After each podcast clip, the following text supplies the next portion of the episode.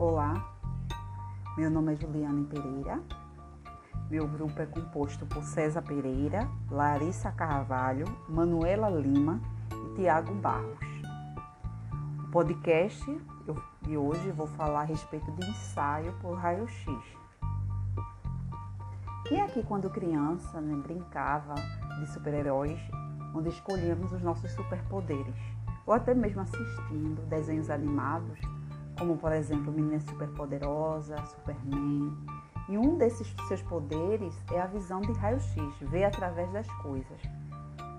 Outra forma é quando visitamos o dentista ou o ortopedista e ele solicita o exame de raio-x para ver se existe alguma lesão óssea.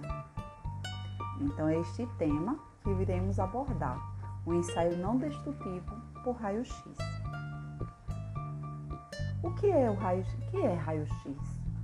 São radiações eletromagnéticas de alta frequência produzidas a partir da colisão de feixes de elétrons com metais. Essa radiação não pode ser percebida a olho nu, pois está além da frequência máxima distribuída pela visão humana. E o que são essas ondas eletromagnéticas?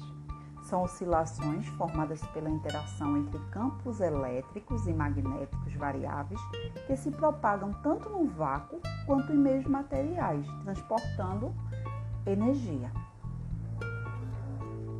Os comprimentos de onda dos raios-x, em comparação com a luz visível, são pequenos, variam de 0,01 a 1 angstrom.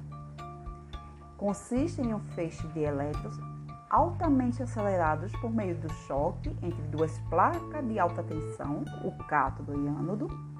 O cátodo consiste em uma bobina de fio de tungstênio e o ânodo em um disco de tungstênio ou molibdênio.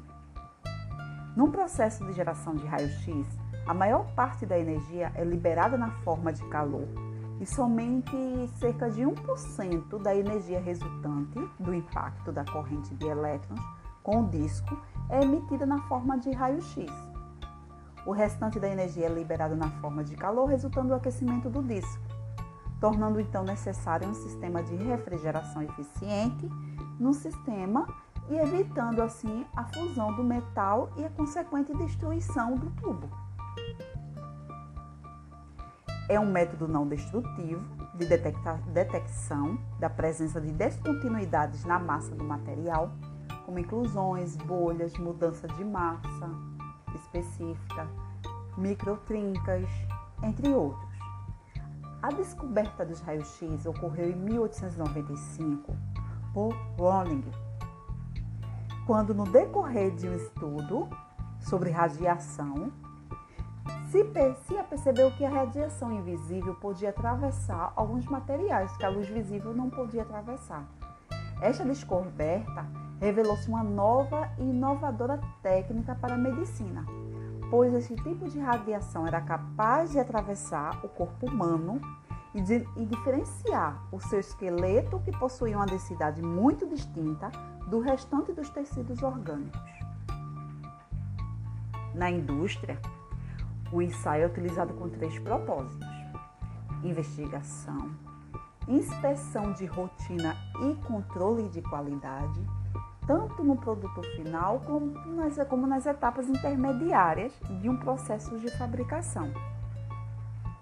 Certas propriedades dos raios-x são importantes na aplicação prática, como meio de exames materiais, dos materiais. Podemos citar capacidade de penetração nos materiais, diferença na absorção da energia para diferentes materiais, propagação das ondas em linha reta, capacidade de afetar um filme radiográfico, capacidade de ionizar gases, capacidade de estimular ou destruir vida nos materiais, entre outros. Na figura 4, no slide 8, mostra a configuração básica de um equipamento estacionário de raio-x para peças de pequeno porte. Os raios-x são produzidos no tubo de Coolidge, que é o coração do equipamento. A figura 5 do slide 9 mostra os principais elementos do tubo de raio-x. Observe que o cátodo é constituído por um filamento e pelo cone de focalização. O filamento é feito de tungstênio, que é um metal com alto ponto de fusão, para resistir às altas temperaturas. O cone de focalização é feito de uma liga de ferro e níquel. Ele envolve o filamento com a finalidade de concentrar a emissão do feixe eletrônico numa área restrita do ânodo. Do ânodo. O alvo no ânodo também é feito de tungstênio porque esse material, além de resistir a temperaturas elevadas, apresenta alta densidade, portanto, grande número de átomos para a colisão. O vácuo existente no interior do tubo tem a função de proteger os elementos contra a oxidação e também de proporcionar isolamento elétrico, para evitar a ocorrência de centelhas entre os eletrodos.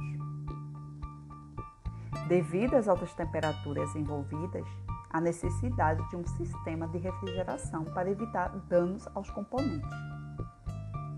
Os elementos mais afetados é o ânodo, que recebe o impacto dos elétrons, gerando raios-x e grande quantidade de calor.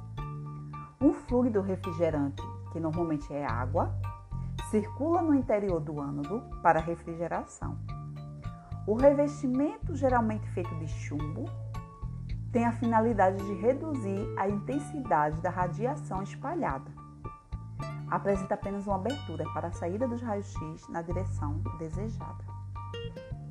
Devido ao baixo comprimento de onda emitido pelos raios-x, estes são altamente penetrantes no material e têm a capacidade de sensibilizar um filme fotográfico de emulsão na saída do material. Contudo, sua intensidade de emissão varia segundo a equação que está no slide 12. Desse modo, a revelação do filme de absorção do feixe emergente apresentará as posições das falhas contidas no interior do material.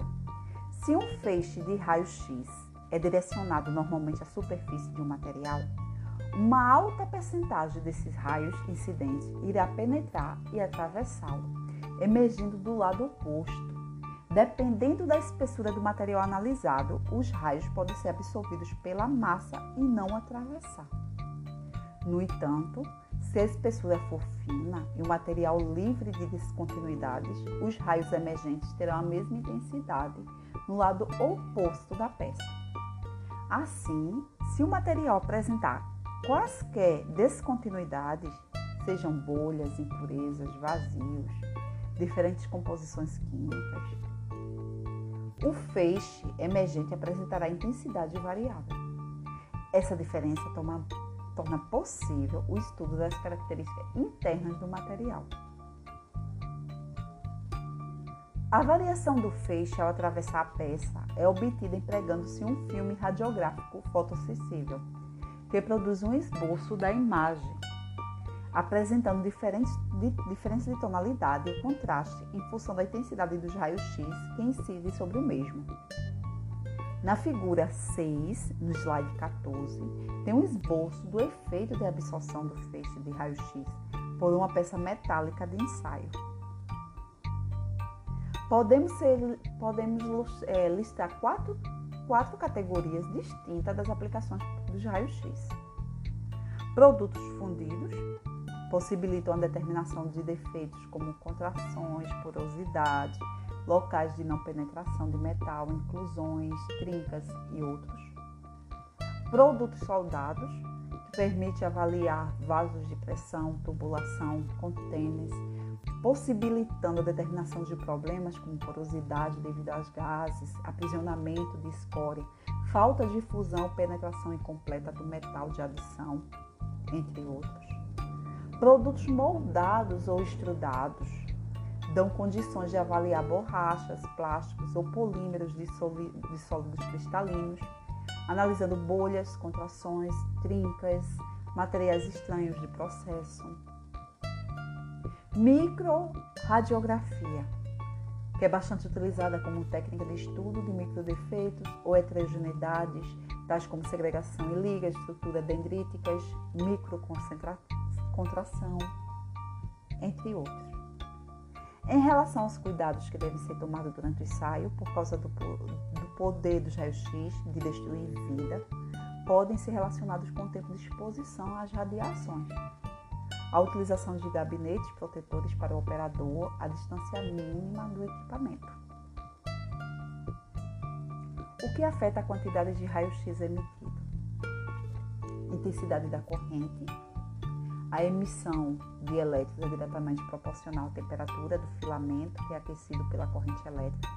Quanto maior for a corrente, maior será a temperatura do filamento e, portanto, maior a quantidade de elétrons emitidos. A intensidade da corrente é medida, é medida em miliamperagem, miliampere. Diferença de potencial. A diferença de potencial ou voltagem é medida em kV Quanto maior a DDP entre o ânodo e o cátodo, maior a aceleração dos elétrons, causando maior impacto no ânodo e gerando raio-x com maior energia, ou seja, com maior poder de penetração e, consequentemente, pequeno comprimento de onda. É diretamente proporcional à miliamperagem e à voltagem aplicada ao tubo de College. Uma vez fixados esses dois fatores. O tempo de exposição é outro parâmetro que influi, que influi na sensibilização do filme. Quanto maior o tempo, maior a sensibilização, portanto é fundamental determinar o tempo de exposição. Para determinar o tempo de exposição, utilizam-se as curvas de exposição fornecidas pelo fabricante do equipamento. Cada equipamento possui sua curva específica. Para entender melhor esse assunto, você precisa conhecer um pouco mais sobre os filmes radiográficos. De acordo com as características, os filmes radiográficos são classificados em quatro tipos, onde no slide 19 temos uma tabela 1 com esses filmes radiográficos. Os tipos de filme. A preparação. Antes de submeter a peça soldada à radiação, é necessário preparar o equipamento que será utilizado. No slide 20, tem as principais etapas desta preparação.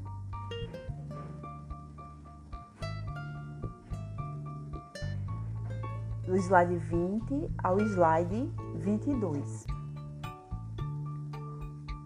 O ensaio. O ensaio que está no slide 20, 22. Né? Tem as etapas também do ensaio, de como deve ser realizado tanto a preparação quanto o ensaio.